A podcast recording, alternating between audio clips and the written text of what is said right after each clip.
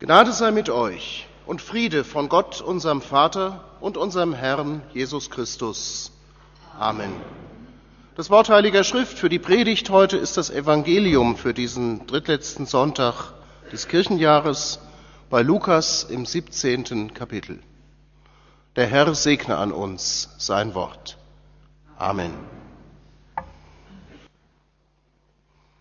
Liebe Schwestern und Brüder, wann kommt das Reich Gottes? Wann ist es soweit, dass der Herr Christus in Herrlichkeit wiederkommt? Dass diese Welt endlich ihr Ziel und ihre vollkommene, wunderbare Wiederherstellung erlebt? Wann wird das soweit sein? Das ist im Sonntagsevangelium für diesen Sonntag eine Pharisäerfrage. Damit müssen wir ein bisschen vorsichtig sein. Die Pharisäer stellen die richtigen Fragen, aber manchmal aus nicht so ganz akzeptablen und freundlichen Beweggründen. Und das ist hier offensichtlich eine Frage, mit der Sie nach der Antwort Jesu ihn dann einordnen können und dann wissen ungefähr, wie er ins Raster der vorherrschenden, vorfindlichen geistlichen Schulen seiner Zeit passt. Auf welchen anderen Rabbi er mehr oder weniger herauskommt. Wann kommt das Reich Gottes? Heute fragt einen das normalerweise keiner mehr, außer vielleicht die Zeugen Jehovas auf der Straße. Wann ist es soweit? Und die Erfahrungen, damit Termine auszurechnen, haben sich in der Vergangenheit als schwierig erwiesen, vorsichtig gesagt. Wenn man ausgerechnet hat, wann das Reich Gottes in Herrlichkeit kommen müsste, dann kommt ja irgendwann der Termin und bis jetzt waren alle errechneten Termine offensichtlich fehlerhaft. Wir können eigentlich nur sagen, wir wissen es nicht. Aber manche interessieren sich dann für die Frage, wie weit deckt sich die biblische Apokalyptik mit den Erfahrungen unserer Gegenwart. Von wann bis wann reichen die tausend Jahre, von denen im Neuen Testament die Rede ist? Wann ist das rum? Frage, von Leuten, damals zur Zeit Jesu, die es vorsichtshalber nicht verpassen wollen. Und das ist manchmal immer noch die Frage. Okay, wir sind abgebrühter gewesen am Anfang des Jahres 2000 als die Menschen in Europa tausend Jahre davor. Als das auf das wunderbare Datum des 1. Januars 1000 unserer Zeitrechnung hinging, da wurden die Leute kribbelig, wurden unruhig, rechneten damit, dass es den 1. Januar vielleicht gar nicht mehr geben würde und wurden vorsichtshalber gut und fromm. Das muss wunderschön gewesen sein. Leute haben überflüssigen Besitz verschenkt. Leute haben sich getrennt von Sachen, die ihnen eigentlich nur noch Last fürs Leben war. Verfeindete Nachbarn haben sich plötzlich versöhnt, wieder miteinander geredet, sich die Hand gegeben und was noch womöglich. Menschen haben Schulden erlassen, wo sie drückend welche auferlegt hatten und so weiter. Naja, und dann kam der 1. Januar 1000. Und es war ein Tag ungefähr wie jeder andere. Der Herr Christus kam nicht in Herrlichkeit wieder. Und er kam auch nicht am 1. Januar 2000, und eigentlich ist das mit den Jahrtausenden ja falsch gerechnet, sagen uns spitzfindige Mathematiker. Aber 2001 am 1. Januar kam er auch nicht wieder. Und so warten wir noch heute und wissen nicht so genau, was los ist. Und ab und zu mal taucht so ein Inka-Kalender oder sowas auf, aber das wäre dann 2012 gewesen, für das die gerade noch Material hatten und dann keins mehr. Ich wüsste gerne, ob die Künstler, die das gestaltet haben in Lateinamerika, ob die sich Gedanken darüber gemacht hatten, was uns das für Unruhe bereiten könnte, wenn ihr zufällig beendeter Kalender ans Ende kommt. Normalerweise rechnet man damit, es geht dann weiter. Ich habe einen Terminkalender, der geht bis Ende 2020. Ich glaube nicht, dass dann speziell wir Gewissheit davon ausgehen können, dass der Herr Christus wiederkommt. Aber ich glaube, dass er wiederkommt. Vielleicht an einem Tag, an dem ich dann doch nicht so damit rechne. Wir kriegen drei Hinweise aus dem Evangelium und die sind wichtig. Jesus weist seine Jünger und uns darauf hin, erstens, das Reich Gottes ist nichts, was man beobachten könnte, sondern es entfaltet sich mitten in dieser Welt. Das heißt, wir sitzen nicht auf der Zuschauertribüne und erwarten ein wunderbares Spektakel, das mit uns persönlich vielleicht gar nicht so viel zu tun haben könnte, sondern es kommt darauf an, wie Martin Luther das in der Erklärung zu der einschlägigen Vaterunser Bitte gesagt hat, es kommt darauf an, dass ich zum Reich Gottes gehöre. Gottes Reich kommt, ob wir darauf warten oder nicht, ob wir darum beten, ob wir uns sehnlich danach hinwünschen oder ob wir sagen, es könnte auch alles so bleiben, wie es ist. Gottes Reich kommt. Wesentlich ist, dass Gott zu mir kommt, dass mein Herz zu dem Gebiet des lebendigen Gottes gehört, dass mein Leben in der Hand Gottes geborgen ist. Wenn das maßgeblich ist, damit könnte man eigentlich schon jetzt anfangen. Nein, liebe Schwestern und Brüder, damit habe ich schon angefangen. Wunderbarerweise, vor über 50 Jahren ist Gott mit seinem Reich in mein Leben gekommen. Seit meiner Taufe habe ich sozusagen doppelte Staatsangehörigkeit. Natürlich in dieser Welt noch beheimatet und unterwegs, ihren Regeln zum Teil unterworfen, aber schon frei von manchem, was einen beanspruchen will in dieser Welt und Wirklichkeit. Zweiter Hinweis. Das Reich Gottes spielt sich nicht irgendwann und irgendwo ab, sondern es ist gegenwärtig in der Person Jesu Christi. In Jesus Christus haben die Jünger das Reich Gottes in ihrer Mitte. Und das Schöne an Jesus Christus ist, der ist nicht verschwunden und wir haben keine Ahnung, wo er hin ist. Er ist aufgefahren in den Himmel und von da kommt er in Herrlichkeit wieder. Aber in der Zwischenzeit ist er hier bei der Christuskirchengemeinde in Wiesbaden. Warum?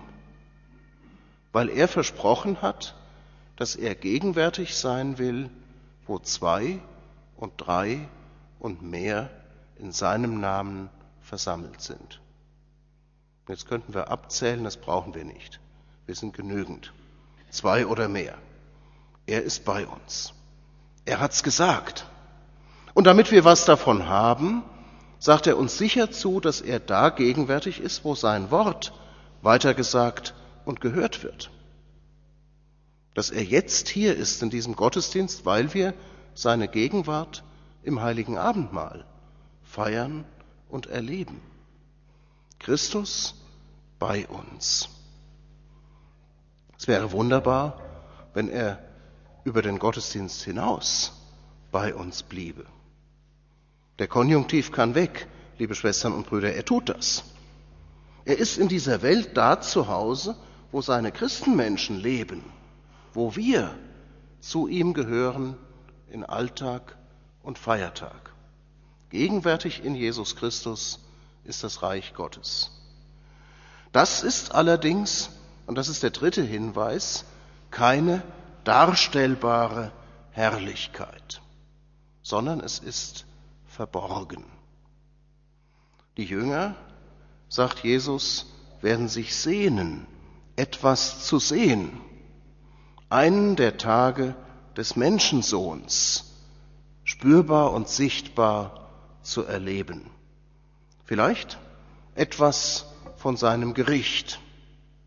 Das wäre doch wunderbar, wenn Menschen Gott und seinen Heiland offensichtlich in dieser Welt missachten gar nichts von ihm wissen wollen, ihn verachten und sich lustig machen über ihn. So ein kleiner Blitz vom Himmel. Nicht auf den Menschen, nur vor die Füße. Nur, dass er einen Schreck kriegt, dass etwas sichtbar wird von der Macht und Herrschaft Gottes. Nein, das gibt's nicht. Das kriegen wir nicht. Das kriegen die Jünger nicht und, liebe Schwestern und Brüder, das ist auch gut so. Es würden ja dauernd vor meinen Füßen auch Blitze einschlagen, wenn der Herr Jesus sich so äußern wollte. Etwas vielleicht von seiner Herrlichkeit. Wäre es das? Nein, auch sie bleibt verborgen. Und da haben wir allerdings ein Problem unter uns Christenmenschen. Die Sehnsucht erschafft sich dann manchmal Anzeichen.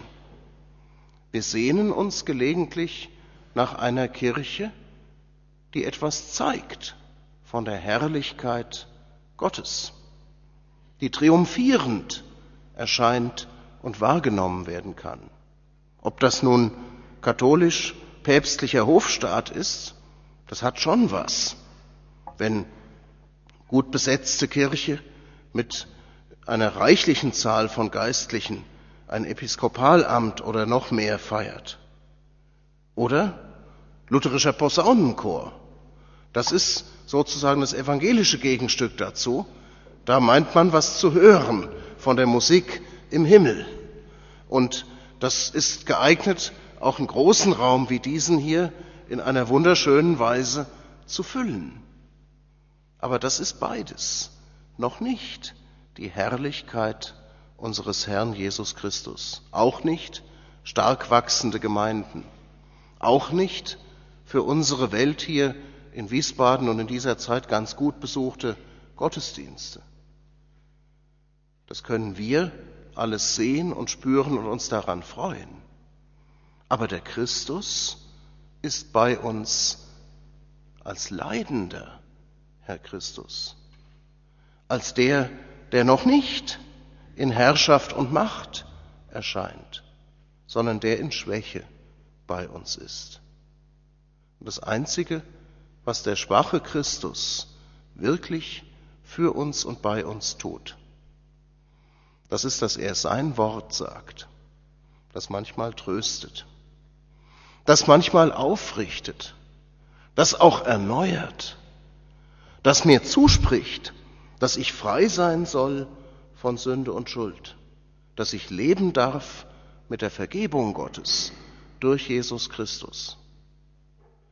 Aber das, das sehe ich eben auch darin, dass der Christus am Kreuz abgebildet ist. Da ist zu erkennen, dass er mit dem Risiko seines Lebens, seines Sterbens, seines Todes mein Leben erhalten, mich geistlich beschenken wollte, dass er trägt, was ich ihm auferlege, dass er mir Sünde und Schuld abnimmt, mich frei macht und aufrichtet und dass es ihn geradezu umbringt, verborgen unterm Leiden, in der Schwäche, in der Kleinheit ist die Herrlichkeit Gottes. Das heißt nicht, dass sie nicht da wäre. Es gibt wunderschöne Gottesdienste zu dritt. Es ist überhaupt nichts Trauriges. Ich habe nachher noch einen in Kelkheim. Kelkheim hat keine wesentliche eigene lutherische Gemeinde. Da gibt's nur die sonst üblichen Kirchen, aber wir haben einen Partykeller in einer Wohnanlage. Ich habe viel aufgewandt, einen neuen Schlüssel dafür zu kriegen, und da treffen wir uns. Und ich ahne jetzt schon, wir werden drei sein. Aber das macht nichts. Das ist keine traurige Veranstaltung. Das macht mir Freude und den anderen auch. Warum? Weil wir zu viert sind. In Wirklichkeit. Weil der Herr Christus dabei ist. Wir sind natürlich doch zu dritt. Ich rechne nicht immer in meine Statistik den Herrn Jesus noch mit rein für die Gottesdienste, damit die Zahlen besser werden. Aber ich bin gewiss, und wir merken das auch, dass er bei uns ist. Und manchmal ist die Gemeinde noch kleiner und armseliger im Gottesdienst, im Krankenzimmer, im Krankenhaus. Auch da ist der Herr Christus gegenwärtig. Er ist auch noch da, wenn die Ärzte den Kopf schütteln, die Achseln zucken und sagen, wir können leider nichts mehr tun. Der Herr Jesus ist dann noch nicht am Ende seiner Möglichkeiten, im Gegenteil. Er kann noch. Er ist noch bei uns. Und er bleibt, solange wir auf dieser Welt unterwegs sind. Und dann, ja, willkommen daheim. Das ist dann so, wie wenn wir in die Vereinigten Staaten reisen, um meine Schwiegereltern zu besuchen. Ich bin da notdürftig ertragener Gast, also nicht bei den Schwiegereltern, sondern im Land überhaupt, damit es keine Missverständnisse gibt. Meine Frau kriegt von dem Immigration Officer an der Grenze ein freundliches Willkommen daheim gesagt, ungefähr. Ich kann es nicht ganz wörtlich übersetzen, aber es läuft auf das hinaus. Ich krieg alle möglichen misstrauischen Fragen gestellt, ob ich vorhab, irgendwas Schlimmes in Amerika anzustellen, da zu bleiben oder arbeiten zu wollen oder ein Verbrechen zu begehen oder sonst was. Und ich krieg deutlich gemacht, bei den Schwiegereltern bin ich willkommen, in dem Land, naja, geht so. Aber seit der Hochzeit darf ich mit meiner Frau vorgehen. Da gibt's auf dem Flughafen diese beiden Schlangen, an der einen dauert's elend lang, die ist für Leute wie mich mit dem falschfarbigen Pass, in der anderen geht's zügig und fröhlich durch. Und ich gehe zügig und fröhlich mit nach vorne. Und krieg spendablerweise die Fragen alle beantwortet durch meine liebe Frau. Und krieg völlig ungerechtfertigterweise sogar noch ungefähr ein Viertel von ihrem herzlich willkommen auch selber ab. Das ist fantastisch. So ist das an der Himmelstür. Wenn es da nach mir ginge, nach meinem Leben in dieser Welt, nach meiner Treue zu Gottes Wort und Gebot, Ach du liebe Güte, ich würde nie drankommen. Aber da kommt der Herr Christus und nimmt mich bei der Hand und sagt, komm mit, du gehörst auch dazu. Und führt mich ganz vorne an die Tür. Und wenn ich mir das so kindlich vorstelle, dass dann der Petrus aufmacht, ich weiß, dass das im Evangelium vielleicht anders gemeint ist, aber wenn ich mir dann vorstelle, dass der Türwächter aufmacht dann sagt mein Heiland zu ihm, der gehört auch zur Familie. Für den bin ich auch gestorben. Der hat zwar von den Geboten Gottes wenig bis gar nichts verstanden und gehalten. Der hat viel falsch gemacht in seinem Leben, aber was soll's? Ich, der Herr Christus, bin für ihn gestorben. Und deshalb ist alles gut. Ich habe das Bürgerrecht im Reich Gottes durch meinen Heiland Jesus Christus. Und das ist festzustellen in dem, was Jesus sagt vom Reich Gottes in unserem Sonntagsevangelium. Das ist gut und wichtig. Denn es geht uns alle an. Nicht nur sein Volk und seine Kirche, sondern die alttestamentlichen Bilder, in denen hier geredet wird, die machen deutlich, das Reich Gottes zu verpassen, das wäre die ultimative Lebenskatastrophe. Und deshalb bleiben wir dabei. Deshalb laden wir ein. Andere, die dazukommen sollen. Deshalb geben wir Zeugnis von der Wirklichkeit Gottes, der es so gut meint mit seinen Menschen. Wir tun das, in aller Verborgenheit und Schwäche. Wir tun das einzig in der Kraft der Gegenwart des leidenden, gekreuzigten Christus. Und wir tun das auf manchmal ganz seltsame Weise. Wenn jemand im Suppentopf rührt fürs Mittagessen, das kann schon der Anfang der Einladung sein. Wenn jemand einen Schuhkarton packt mit Weihnachtsgeschenken für ein Kind, das sonst womöglich keinen Grund hat, sich ganz kindlich an Weihnachten zu freuen. Also Vergebung der Sünden, ewiges Leben und Seligkeit ist natürlich das wesentliche Weihnachtsgeschenk. Aber wir wissen das. Wie sollen Kinder das lernen ohne Spielsachen?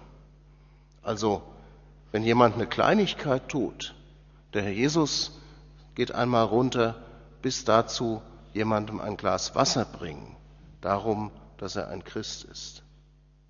Da fängt das an mit dem Leben in der christlichen Gemeinschaft mit dem Zeugnis von unserem Herrn, mit der Botschaft, die wir ausrichten dürfen in der Kirche. Wir in aller Schwäche. Aber das ist ganz gut, unsere Schwäche. Warum? Mit Paulus kann ich sagen, wenn ich schwach bin, dann bin ich stark. Stellt euch einen Pastor vor, dem alles mühelos gelingt. Ein Pastor, der wunderbar zurechtkommt mit seinem Leben, auf den alle gucken können und sagen, fantastisch, wie der in der Welt klarkommt. Da stimmte doch was nicht. Ich bin einer, dem gelegentlich Sachen misslingen. Ich bin einer, der gelegentlich auf der völlig falschen Fährte unterwegs ist. Ich bin einer, der gelegentlich versagt und der manchmal sogar absichtlich böse ist.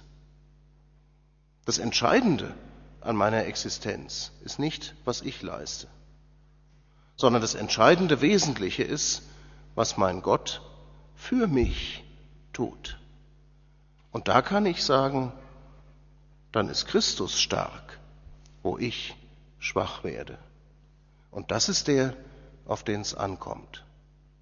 Das ist der, der seine Kirche beruft und begleitet und segnet. Das ist der, der uns den Weg bahnt und der uns bei der Hand nimmt und uns begleitet. Das ist der, in dem sein Reich bei uns gegenwärtig wird. Gott sei Dank. Gott ist gegenwärtig in unserem Herrn und Heiland Jesus Christus. Amen. Der Friede Gottes, der höher ist als alle Vernunft, bewahre eure Herzen und Sinne in Christus Jesus, unserem Herrn. Amen.